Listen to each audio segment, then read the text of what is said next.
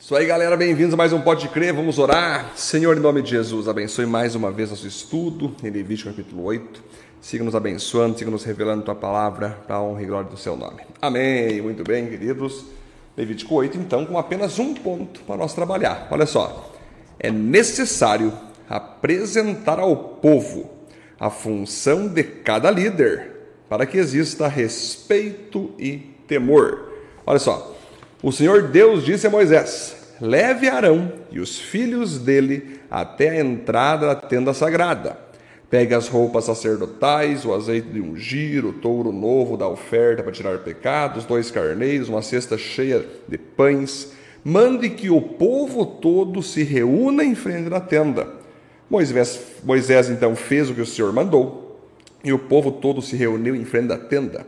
Aí Moisés lhes disse: Vou fazer agora o que o Senhor mandou. Moisés fez com que Arão e seus filhos chegassem perto dele, mandou que se lavassem, depois vestiu eles com túnica e ele começou a fazer vários rituais aqui junto com Arão, junto com seus filhos, perante o povo, mostrando ao povo que eles sim, então, foram escolhidos para aquela função sacerdotal, para aquela função levítica e por isso deveriam ser respeitados, deveriam ser honrados deveria ter é, ser é, de fato terem temor e tremor da presença que eles estavam ali representando, que era a presença de Deus, né? Ou seja, não é bem assim que funciona para as pessoas chegar em posições de liderança, né? Muitas pessoas querem ser líderes, né? Seja em empresas, seja em escolas, seja em organizações sociais, e sabe que não é bem assim. Não se escolhe qualquer pessoa para liderar algum departamento, para liderar alguma função, para liderar alguma equipe. Nós entendemos que para uma pessoa ser líder, ela precisa estar capacitada, ter experiência, ter sido experimentada, ser um reflexo, um exemplo a ser seguido por aquelas pessoas que vão estar ali diante desse líder. Muito mais então se espera quando for escolhido líderes que vão cuidar do povo de Deus, que vão cuidar da igreja do Senhor. E aí você vai ver, né, lendo a palavra de Gênesis Apocalipse, principalmente em Atos Apóstolos, as epístolas paulinas, que na igreja então tem os apóstolos, aqueles que são ungidos por Deus para plantar igrejas, fazer é, é, movimentos cristãos do zero que explodem na cidade inteira. Existem os evangelistas, que são aqueles que vão ganhar pessoas para Jesus, para trazer para Jesus e crescer a igreja em número.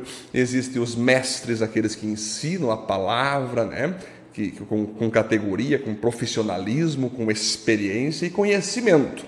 Existem os pastores, né? E aí vai pastor auxiliar, aqueles que ajudam dentro da igreja, e os pastores presidentes, aqueles que comandam uma igreja inteira. Né? Existem os profetas, aqueles então que vão anunciar para onde a igreja deve ir, e dentro disso tudo também existem os diáconos, aqueles que vão ser os principais é, é, servos da igreja, os braços direitos de um pastor presidente. Existem os presbíteros, que já estão acima dos diáconos, que são aqueles que, além de serem, então, é, é, braço direito também do pastor ali, eles também são responsáveis por cuidar de igrejas em outras cidades, para que o pastor presidente possa focar na igreja mãe. Então nós vamos ver aí, cada igreja tem uma maneira de trabalhar, mas tem os discipuladores, aqueles que estão consagrados, preparados para cuidar de pessoas.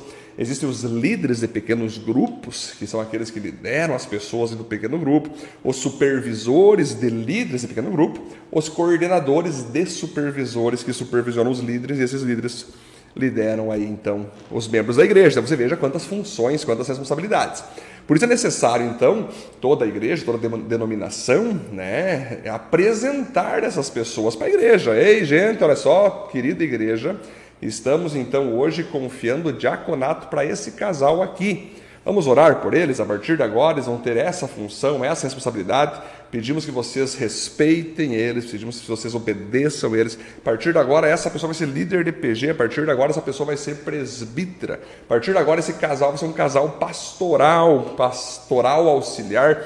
Gente, estamos enviando esse casal para ser pastor presidente em uma outra cidade, e assim o povo vai entendendo como funciona as hierarquias dentro da igreja de Cristo. Então tem que acontecer, tem que haver sim a apresentação tem que haver sim a honra, tem que haver sim, então, aquelas pessoas que estão se tornando líderes, mostrar que elas estão diante das pessoas com uma responsabilidade de honrá-las, de pastoreá-las, de liderá-las. E caso eles não estiverem com o tempo cumprindo essas funções, cabe ao pastor presidente removê-las. Cabe ao pastor presidente mandar elas seguir o rumo egoístico delas, porque elas foram ungidas, apresentadas para serem diáconos, presbíteros e pastores que representem o povo. Elas foram ungidas para isso. E é para isso que elas devem então viver, é isso que elas devem executar, é isso que o povo espera dessas pessoas, desses líderes, né? E o povo também então ao nós apresentar para eles essas pessoas, o pastor presidente, o próprio Deus, espera que o povo honre esses líderes, espera que o povo respeite esses líderes, espera que o povo obedeça às ordens também desses líderes. Igualmente, eles, eles recebem e obedecem à voz do pastor presidente. Então você veja que é muito importante essa, essa cultura de honra do povo pelos líderes e essa cultura de honra e responsabilidade em cuidar do povo pelo qual então eles foram ungidos para isso. Por isso, líderes, pastores, enfim, pastor presidente, pastor auxiliar, presbítero, diácono, tem que ser uma referência de santidade, de pureza, um modelo de integridade, um modelo de família, porque todo o povo vê neles um espelho, uma família, um casal a ser seguido. Então você veja, por isso que é muito importante você entender isso. Tem pessoas que desprezam as cerimônias, né, porque acham muito chato cerimônia disso, cerimônia daquilo. Mas, gente, olha que bonito quando há uma cerimônia para consagrar pessoas. Aquilo traz um temor, aquilo traz uma, um, um peso de responsabilidade, uma seriedade maravilhosa. Por exemplo, uma formatura de alguém que se formou em, alguma área, que se formou lá em teologia, se formou então em psicologia, medicina, tem um momento da formatura, né, onde é entregue ali o canudo, onde é feito um ritual para consagrar cada um daqueles alunos, liberando eles para serem a partir de agora médicos, a partir de agora psicólogos, a partir de agora pastores com formação teológica.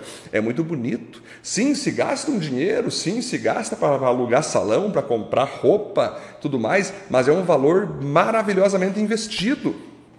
Olha que lindo uma cerimônia de casamento né? Muitas pessoas pensam, ah, eu não quero casar, porque um valor de, um, de, uma festa de casamento é 20 mil, é 15 mil, é um valor de um carro, beleza.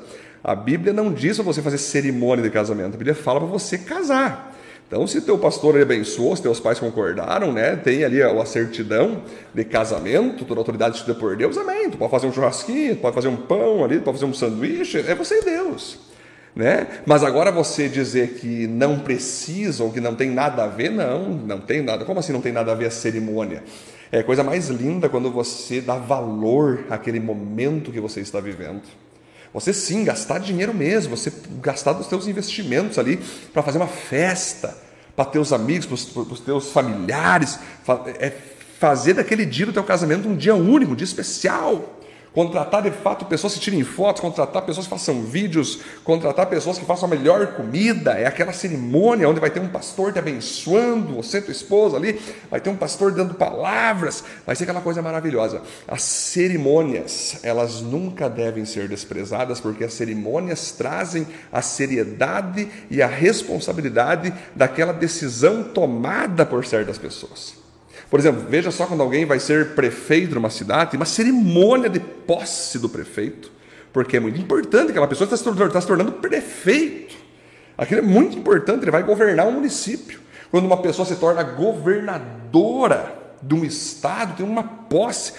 Quando alguém se torna presidente, tem uma posse enorme. A mídia destaca, faz... aquilo vai para o planeta inteiro, porque é muito importante registrar as posições que são dadas às pessoas, para que as pessoas respeitem aquela posição e para que aquela pessoa que pegou a posição respeite as pessoas, usufruindo e exercendo naquela posição de maneira íntegra, de maneira leal.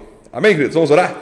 Deus, obrigado por mais um Levítico estudado, que o Senhor nos faça sempre ter é, é esse, esse respeito, essa honra por cerimônias, por autoridades, por funções e posições para que venhamos sempre abençoar pessoas, sendo nós autoridades ou não. Devemos sempre estarmos juntos e unidos para a honra e glória do teu nome. Amém. Glória a Deus.